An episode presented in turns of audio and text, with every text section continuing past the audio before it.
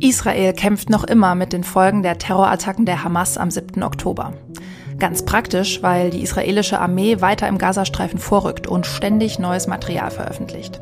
Am Sonntagabend hat die IDF zum Beispiel einen Tunnel unter dem Shifa-Krankenhaus freigelegt und Videomaterial veröffentlicht, das thailändische und nepalesische Geiseln dort im Krankenhaus zeigt. Israel kämpft aber auch emotional mit den Folgen des Terrors. Denn es werden weiterhin etwa 240 Geiseln im Gazastreifen festgehalten. Und Tausende haben schrecklichste Gewalt erlebt oder gesehen, sind vergewaltigt oder verletzt worden oder wurden Zeugen davon. Was das für das Land und sein Volk bedeutet, das hören wir gleich im heutigen FAZ-Podcast für Deutschland von meiner Kollegin Livia Gerster. Sie war jetzt eine Zeit in Israel und wird uns von ihren Eindrücken berichten. Die sind, da muss ich an dieser Stelle schon mal warnen, zum Teil heftig. Die Gewalt, die vor allem Frauen durch die Hamas erlitten haben, übertrifft alles, was ich persönlich bisher gehört habe. In der Sendung spreche ich außerdem mit unserem politischen Korrespondenten Christian Mayer, der in Tel Aviv sitzt. Er erzählt, wie die Regierung sich schlägt und ob Benjamin Netanyahu sich als Staatschef halten kann. Aber auch in Deutschland sind ganz konkrete Auswirkungen dieses Krieges zu spüren. Zum einen durch den wachsenden Antisemitismus. Mit dem haben wir uns hier im Podcast schon öfter in den vergangenen Tagen beschäftigt. Es gibt aber noch eine andere Folge. Tausende Israelis sind geflohen. Sie sind zum Teil traumatisiert, die Kinder müssen sich in einen neuen Alltag einfinden, sprechen die Sprache nicht, Eltern müssen irgendwie Geld verdienen. Ich habe zwei Frauen getroffen, die vor den Raketen der Hamas Schutz in Frankfurt gesucht haben. Ja, und damit herzlich willkommen beim FAZ-Podcast für Deutschland, heute am 20. November. An der Sendung mitgearbeitet haben Kevin Gremmel und Michael Teil. Ich bin Theresa Weiß und ich freue mich, dass Sie zuhören.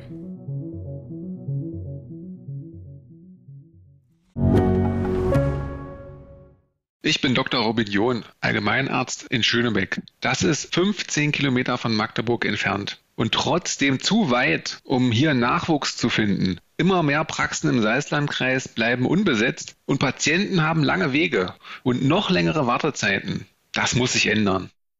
Die besondere Nähe der niedergelassenen Haus- und Fachärzte ist in Gefahr. Was die Gesundheitspolitik jetzt dringend ändern muss, erfahren Sie auf rettetdiepraxen.de. Ja, bei mir im Studio ist jetzt meine Kollegin Livia Gerster. Sie kennen sie als Host in unserem Podcast und als Autorin in der Sonntagszeitung. Hallo Livia. Hallo Theresa. Ja, du warst jetzt einige Zeit, ich glaube zwei Wochen mhm. in Israel. Ja. Was hast du da erlebt? Welche Gefühle überwiegen bei den Israelis? Sind die noch, also ist es diese Solidarität, die man am Anfang immer so gespürt hat oder die Trauer oder geht es vielleicht schon Richtung Wut? Also die Wut kommt jetzt immer mehr. Diese Welle der Solidarität, die hält an und was die Zivilgesellschaft da auf die Beine stellt, jeden Tag ist weiter unglaublich. Aber es mischt sich eben da rein immer mehr Wut auch auf die eigene Regierung, die äh, nicht nur am 7. Oktober versagt hat, sondern in den Augen einiger eben auch jeden Tag weiter darin versagt, die Geiseln nicht zurückzubringen. Und mit dem Krieg, den zwar viele für notwendig halten, aber ja doch kein richtiges Ziel bisher erreicht zu haben. Ähm, weder die Hamas zerstört zu haben, viele Kämpfer sind jetzt wohl in den Süden geflohen, noch eben Geiseln militärisch zu befreien. Eine einzige Geisel hat man lebend gerettet, aber allen anderen rennt man sozusagen hinterher und stellt fest, hier waren Geiseln unter dem Krankenhaus, aber sie sind eben jetzt nicht mehr da. Hm. Ja, das Thema Geiseln, denke ich, bewegt die Gesellschaft nach wie vor sehr stark. Es gab ja auch am Wochenende diesen Marsch ja. äh, von Tel Aviv bis Jerusalem. Ja, fünf hast Tage das, lang. Hast du das mitgekriegt? Ja, ich habe das ein, ein, bisschen begleitet, den Anfang davon. Die kamen jetzt ja am Samstagabend dann in Jerusalem an und äh, wirklich sehr, sehr viele Familienangehörige und alle anderen, die eben da auch mit um das Leben der Geiseln bangen. Und das ist so ein Zeichen dafür, dass eben ja die Familien der Geiseln, die sich am Anfang noch sehr unpolitisch versucht haben zu positionieren, einfach gesagt haben, unser Ziel ist, die Leute da rauszukriegen und wir wollen uns jetzt hier nicht einmischen in irgendwelche Debatten über die Regierung, aber jetzt hört man da eben zunehmend regierungskritische Töne und dass die Familien immer lauter ja, von, von Netanyahu auch eine Entscheidung fordern. Denn man weiß ja, man hat ja gehört, es wird die ganze Zeit verhandelt über einen Deal. Und offenbar hat Israel dem nicht zugestimmt, einem Deal, der auf dem Tisch lag. Und das bringt die Leute natürlich zur Verzweiflung, weil sie sagen, äh, uns rennt die Zeit davon. Also wenn ihr diesem Deal nicht zustimmt, dann gibt es vielleicht keinen weiteren Deal mehr. Und ihr habt es eben nicht geschafft, sie militärisch zu befreien. Deswegen braucht es ein, eine politische Einigung. Und ähm, ja, da wächst auf jeden Fall die Wut auf, auf die Hardliner in der Regierung, die das nicht wollen und auch auf Netanyahu, der sehr zögerlich ist. Hm. Du hast schon angesprochen, dass da eine große Solidarität herrscht und das äh, klingt jetzt auch so, äh, wenn da, ich glaube, es waren wirklich zigtausende, die hm. da nach Jerusalem gezogen sind. Das wirkt ja wie eine ganz starke Einheit. Aber wir wissen ja, dass das israelische Volk äh, sehr divers ist. Es gibt ja auch die arabischen Israelis, hm. beziehungsweise palästinensischen Israelis, die eine Staatsbürgerschaft haben, aber eigentlich ja, religiös, ethnisch ähm, der anderen Gruppe zuzurechnen sind. Ich habe gehört aus Israel von Bekannten, dass der Zusammenhalt zwischen arabischen und jüdischen Israelis ganz gut sein soll, viel besser als hier in Deutschland. Kannst du das bestätigen? Also es, das ist eine besondere Gruppe, diese arabischen Israelis, weil sie natürlich fließend Hebräisch sprechen, in den meisten Fällen mit Israelis, jüdischen Israelis eben jeden Tag zusammenleben, zusammenleben müssen und auch auskommen müssen. Deswegen würde ich schon sagen, ja, das ist eigentlich ähm, entspannter, als man sich das vielleicht vorstellt. Und diese Leute sind auch viel weniger radikal vielleicht gegenüber jüdischen Israelis, als man es hier zum Teil auf Demos erlebt, die sich gegen Israel richten. Es ist natürlich auch sehr schwierig und gerade jetzt ähm, wird das hart auf die Probe gestellt, dieses Zusammenleben. Ähm, viele, ich war in Haifa unterwegs, was eigentlich eine Stadt ist, in der das Zusammenleben ganz gut gelingt, vergleichsweise besser als zum Beispiel in Jerusalem, wo alles ja wahnsinnig aufgeladen ist. Und dort haben mir äh, eine junge Palästinenserin, eine junge arabische Israelin hat mir gesagt, naja, für mich ist es sehr schwierig, weil ich natürlich Empathie habe mit meinen jüdischen Mitbürgern, mit dem, was am 7. Oktober passiert ist, was unvorstellbar schrecklich ist. Auch ich hätte auf dem Nova Festival sein können. Ich liebe Techno und wäre da vielleicht auch fast hingegangen. Gleichzeitig ähm, sehe ich jeden Tag die Bilder aus Gaza und habe Verwandte dort und habe das Gefühl, ich kann gar nicht mein Mitgefühl mit denen ausdrücken, weil meine jüdischen Kollegen dafür kein Verständnis haben und auch der Staat gerade sehr repressiv ähm, in den sozialen Medien guckt, was wir posten. Sie hat deswegen ihre Instagram-Kanal und äh, Twitter-Kanal gelöscht, weil sie sagt, ich kann eigentlich nicht schweigen, aber ich ähm, will auch nicht ähm, ja diese diese Repressionen erfahren und meine Karriere aufs Spiel setzen. Sie ist Juristin. Also insofern ist es für sie eine schwierige Lage und doch finde ich es beeindruckend, wie das Zusammenleben weitergeht. In ihrer Kanzlei ähm, hat sie mich mitgenommen, wo wir dann alle zusammensaßen, Juden, Araber an einem Tisch und Natürlich, indem sie das Politische ausgespart haben, indem sie ähm, auch ein bisschen gewitzelt haben und gesagt haben, ach ja, hier, die deutsche Journalistin ist wohl langweilig in Deutschland, muss sie hierher kommen, ein bisschen Action. Also so, man versucht eben irgendwie eine, eine gemeinsame Basis aufrecht zu erhalten. Und ich finde es beeindruckend, dass es auch in diesen schrecklichen Kriegszeiten gelingt. Ja. ja, das macht so ein bisschen Hoffnung. Allerdings gibt es jetzt noch ein anderes Thema, über das ich mit dir sprechen muss, was sehr wenig Hoffnung macht. Und zwar geht es um die krasse sexuelle Gewalt die ja Israelis erlebt haben oder Zeugen davon wurden. Du hast in der Sonntagszeitung einen großen Text jetzt gerade darüber geschrieben der das thematisiert. Livia, vielleicht kannst du kurz ein bisschen erzählen, was wissen wir, was da passiert ist? Ja, gerne. Ähm, ich sage auch dazu, dass es ähm, nicht schön ist anzuhören. Ich habe auch äh, kürzlich eine Zuschrift einer Podcast-Hörerin bekommen, die sagte, sie wäre da gern gewarnt worden, wenn solche Details kommen. Das ähm, sage ich hiermit schon mal. Ich finde es wichtig, darüber zu sprechen, weil es dazugehört, weil die Aufarbeitung gerade erst beginnt. Man erst jetzt langsam ermessen kann, was da überhaupt passiert ist denn tragischerweise sind eben die meisten Opfer von Vergewaltigung tot und können nicht selber darüber berichten. Deswegen machen sich jetzt Ärztinnen, Juristinnen, ähm, Frauenrechtlerinnen in Israel an die Arbeit, um das einfach mal systematisch zu erfassen, um überhaupt ein Bild davon zu kriegen und werten eben die ganzen Bilder und Videos aus der Hamas, ähm, der IDFs, ähm, also der israelischen Armee, Augenzeugenberichte, auch die Protokolle der Verhöre mit gefangenen Terroristen, die in israelischen Gefängnissen sind und jetzt auch Aussagen. Und leider Gottes eben ist eine wichtige Quelle für sie auch die Obduktionsberichte, ja, der toten Opfer. Und was sie da erzählen, ist erschütternd. Also das sind einfach Bilder von halb verbrannten Leichen mit äh, auseinandergerissenen Beinen. Ähm, es sind Bilder, die vielleicht auch deutsche Fernsehzuschauer gesehen haben von Geiseln, die auf Pickups, Pickups geführt werden mit vollkommen blutiger Jogginghose und Augenzeugen, die auch von erschütternden Dingen berichten und sagen, ja, ich habe gesehen, wie eine Frau von einem zum nächsten weitergereicht wurde und dieser Frau dann in den Kopf geschossen wurde, noch während sie vergewaltigt wurde. Und das ist schon sehr schwer mit anzuhören. Und ähm, ich denke auch immer an die Gynäkologin Deborah Baumann, die gesagt hat, die wirklich, ich, ich, die gesagt hat, ich arbeite seit 20 Jahren zur Vergewaltigung, ich habe schon viel gesehen, ich habe die schlimmsten inneren Verletzungen gesehen, aber noch nie habe ich gebrochene Becken gesehen. Also das Ausmaß der Brutalität ähm, muss unvorstellbar hoch gewesen sein und wie sich jetzt immer mehr herausstellt, gehörte es wohl auch zum Plan, zum Terrorplan der Hamas dazu. Ähm, man hat Anordnungen gefunden, auch bei den toten Kämpfern, ähm, die, die eben gesagt haben, auch Frauen zu vergewaltigen als Ziel und zum Teil auch Glossare mit hebräischen Sätzen, die eben gesagt haben, dreh dich um, zieh deine Hose aus. Also das, das ähm, das war Teil des grausamen Plans der Hamas. Das ist einfach so schwer ähm, zu fassen. Ähm, ich finde es auch richtig und wichtig, es zu benennen, um sich irgendwie ein Bild von diesem Terror machen zu können. Ja, du hast darüber geschrieben, du wirst auch über die weiteren Erlebnisse aus Israel bei uns äh, schreiben und wir können das lesen. Du warst allerdings auch zu Gast und hast auch über dieses sehr schwierige Thema, die sexuelle Gewalt, ähm, in unserem Auslandspodcast Machtprobe mit meiner Kollegin Kati Schneider gesprochen. Da gibt's sozusagen nochmal was zum Nachhören. Und äh, in der Folge geht es auch um die Zukunft dort in Israel im Nahen Osten und wie vielleicht eine Zwei-Staaten-Lösung aussehen kann, wie der Weg in den Frieden irgendwie geebnet werden kann nach nach diesen Traumata, von denen wir jetzt gerade auch wieder von dir gehört haben. Also hören Sie da doch gerne mal rein. Ja, Livia, dir danke ich jetzt für deine Eindrücke und ähm, wünsche noch einen schönen Tag. Vielen Dank, Theresa. Ja, wir bleiben noch einen Moment in Israel. Von unserem Korrespondenten Christian Mayer will ich wissen, wie er die politische Lage einschätzt. Hallo nach Tel Aviv, Christian. Ja, hallo, Theresa. Ja, wir hören ja aus Katar, dass ein Geiseldeal in greifbare Nähe rückt und vielleicht sogar heute schon eine Waffenruhe beginnen soll.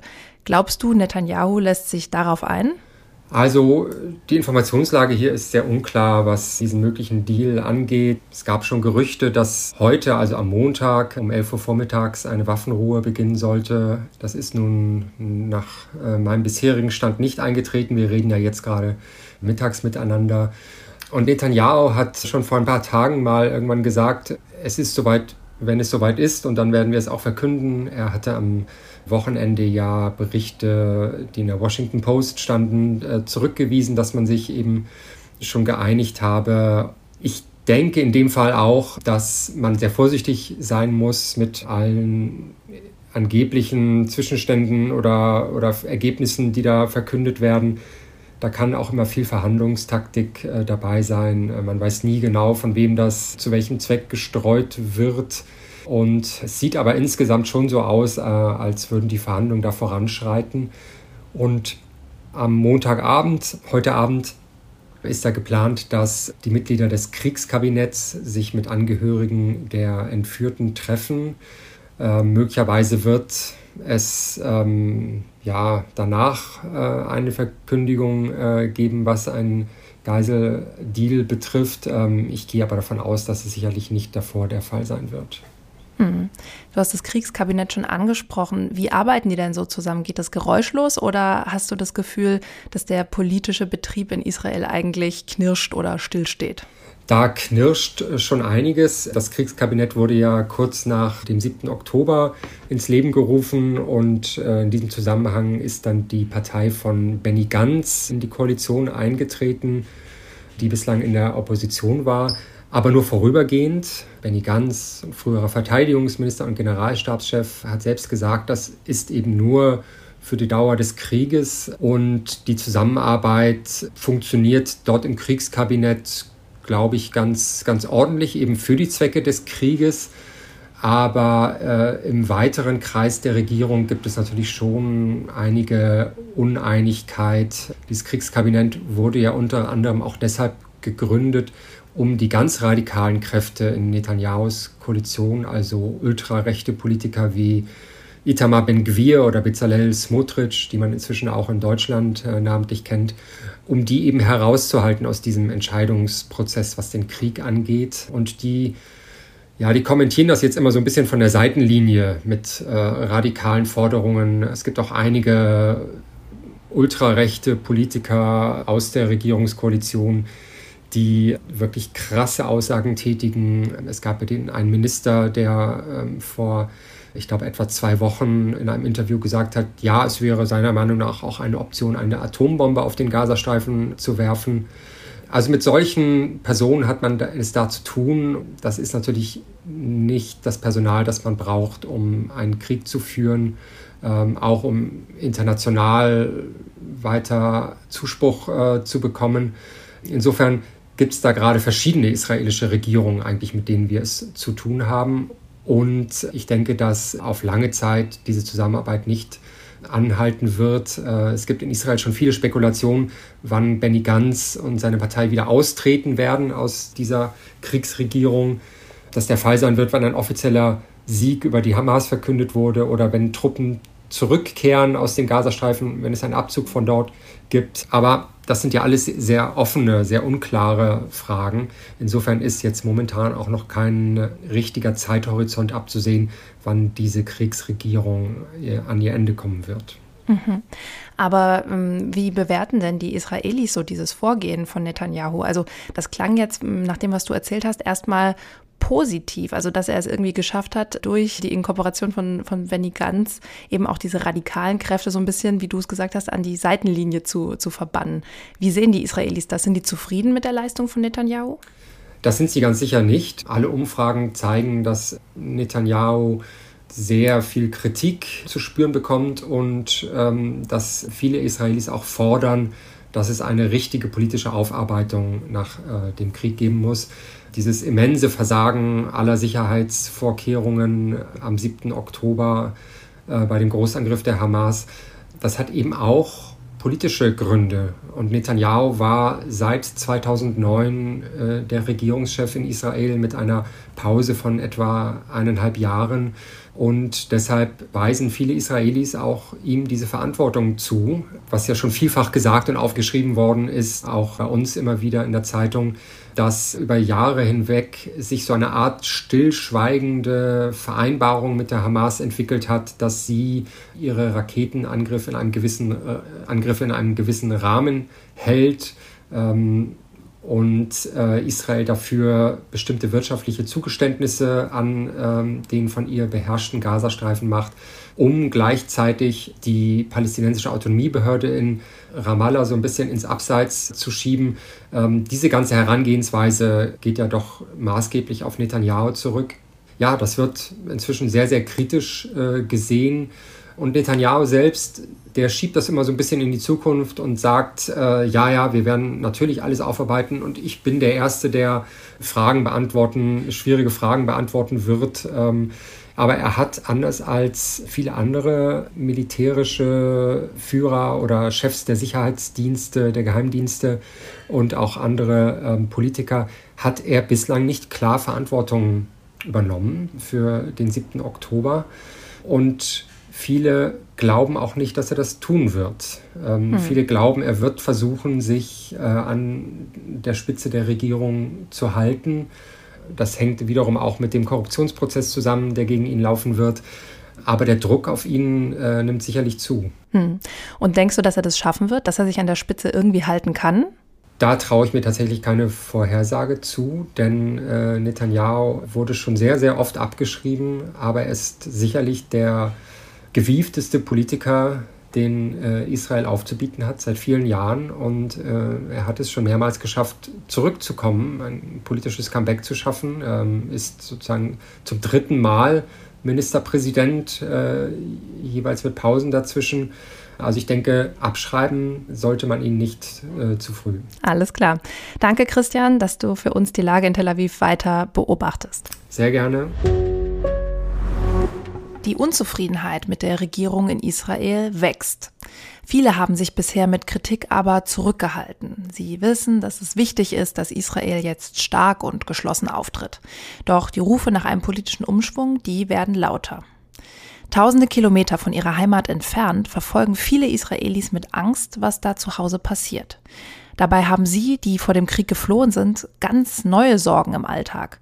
Wo sollen die Kinder betreut werden, die kein Deutsch können? Wo kann man arbeiten und wo unterkommen?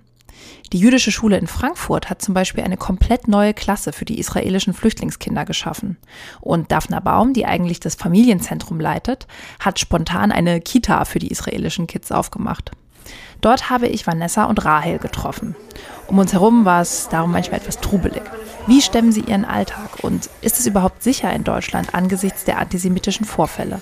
Das habe ich sie gefragt. Rahel heißt eigentlich anders. Sie will ihren Namen nicht öffentlich machen, um sich nicht unnötig zu exponieren. Sie lebt im Norden von Tel Aviv in einer kleinen Stadt. Dort war sie auch am 7. Oktober. Am 7. Oktober wurden wir um 6.30 Uhr von einer Sirene geweckt. Wie gesagt, es war Simchat Torah, es war Feiertag. Ich mache normalerweise an Feiertagen, mache ich mein Handy aus. Hatte ich auch.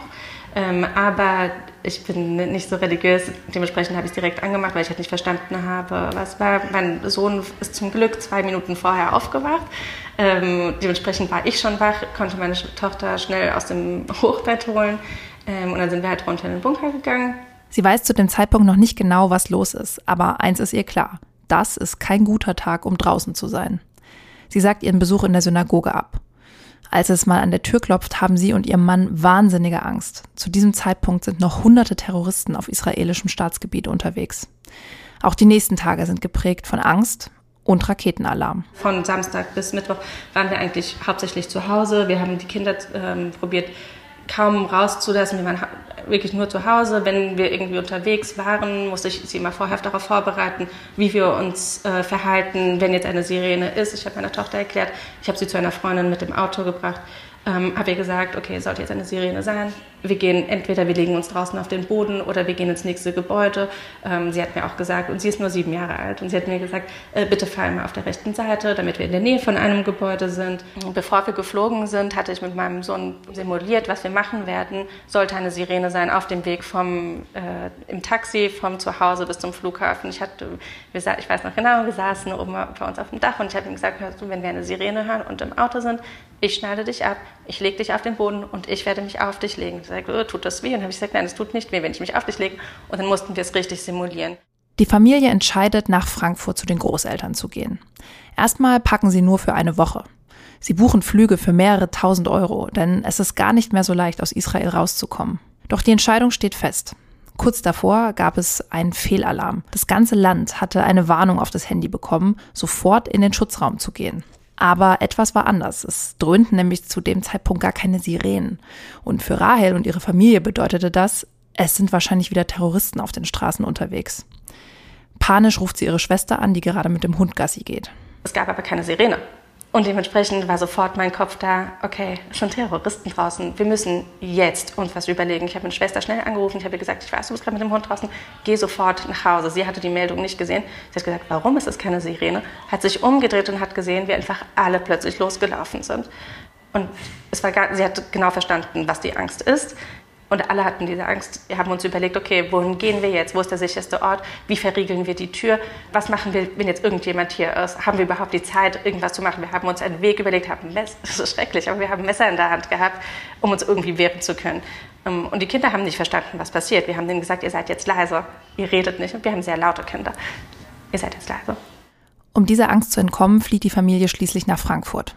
Auf dem Flug weint Rahel die ganze Zeit. Nach einer Woche wird ihr klar, dass sie so schnell nicht wieder zurückkehren. Noch immer beschießt die Hamas Israel, die Bodenoffensive hat da noch nicht begonnen. Also sucht Rahel eine Kinderbetreuung. Ihre Tochter kommt in die jüdische Schule, ihr Sohn geht in die spontan eröffnete Kindergruppe für israelische Flüchtlinge. Es war eine sehr spontane Sache, für die alle unglaublich dankbar waren. Die Kinder wussten, also wir wussten alle, die Kinder brauchen einen Austausch mit anderen Kindern. Ähm, wir kamen hier an, es wurde Hebräisch gesprochen, es wurde Englisch gesprochen, es wurde Deutsch gesprochen. Ähm, die Kinder sind hier reingekommen ins Familienzentrum. Meine Tochter hat gesagt, wow, das ist ja wie zu Hause hier, es ist so schön. Ähm, und sie wurden wirklich mit offenen Armen empfangen. Zufällig ist auch eine der Geflüchteten, eine Israelin, die äh, Kindergärtnerin ist. Und die leitet, hat es dann direkt mitgeleitet, was uns allen so ein bisschen Ruhe gegeben hat, weil okay, sie weiß, wie die Israelis drauf sind. Auch wenn all das den Alltag erleichtert. Die Kinder haben die Erlebnisse ziemlich mitgenommen, wie Rahel beobachtet.